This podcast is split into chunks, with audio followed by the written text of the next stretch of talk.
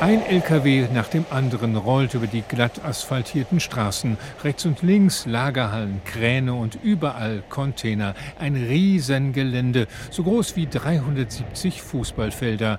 Das ist der Lokport in Duisburg-Rheinhausen. Die Entscheidung fiel, weil man hier relativ leicht an Grund und Boden kommen konnte weil es hier relativ eben ist und weil es weitgehend hochwasserfrei über dem Rhein lag.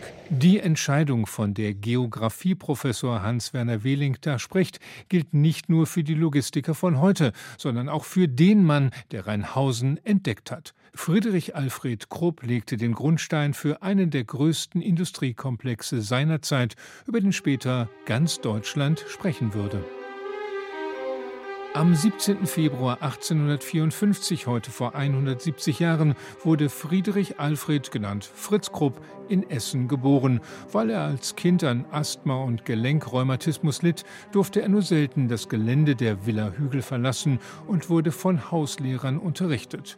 Krupp, Chefarchivar Ralf Stremmel. Der Vater hat dem Sohn gar nichts zugetraut, auch nicht zugetraut, dieses Unternehmen zu leiten, dass er selbst, der Vater, 60 Jahre lang von einer, man kann so sagen, kleinen Klitsche zu einem Weltkonzern gemacht hat. Als Vater Alfred im Sommer 1887 starb, erbte der Sohn mit gerade mal 33 Jahren den größten Industriekonzern Europas mit 20.000 Beschäftigten. Manche Grob-Direktoren hatten wohl gehofft, der Erbe würde auf eine aktive Mitarbeit in der Führung der Firma verzichten, aber weit gefehlt. Es geht für Friedrich Alfred Krupp darum, in ein technisches Zeitalter zu kommen, wo nicht mehr die praktische Erfahrung, sondern wissenschaftliche Forschung von Bedeutung ist.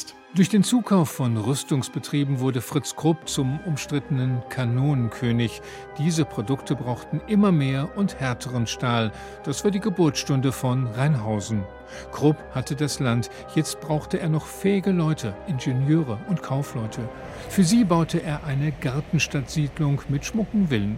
Mitten im modernen Lockport stehen sie bis heute wie eine industriegeschichtliche Oase. Wenn irgendein technisches Problem war, wurden diese Leute gerufen und die mussten relativ nah am Werk sein, aber eben westlich davon, damit sie von den Abgasen, zum Teil auch vom Lärm, aber vor allen Dingen von den Luftverschmutzungen nichts mitbekamen. Den weiteren Aufstieg von Rheinhausen bekam Fritz Krupp nicht mehr mit. Er starb 1902 mit 48 Jahren Skandal umwittert. Ein Artikel im SPD-Blatt Vorwärts berichtete von offensichtlich homosexuellen Kontakten an seinem Zweitwohnsitz auf der Insel Capri.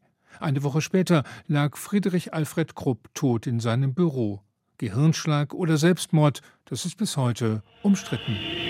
Sie errichteten Barrikaden am Jetzt heißt es Auge um Auge und Zahn um Zahn. Nach 100 Jahren kam das aus für Rheinhausen, trotz leidenschaftlicher Proteste, die bundesweit für Aufsehen sorgten. Fritz Krupps Werk ist Geschichte, doch der Geist der Firma lebt weiter. Ja, vor einigen Jahren ähm, hieß dieser Saal 040. Desiree Tobias arbeitet in einem Seniorenheim in Rheinhausen, nahe des früheren Werks. Sie öffnet die Tür zu einem großen Raum, dessen Wände voll sind mit Krupp-Devotionalien, alte Werkskarten, viele Fotos, Erinnerungsbücher und sogar echte Werkzeuge aus dem alten Stahlwerk. Krupp war ja nicht nur Arbeit, sondern die haben ja ganz viel für die Familien früher gemacht und da ist es schön, so einen Saal zu haben, der Erinnerungen wachruft. Der Raum 040 heißt heute Kruppsaal.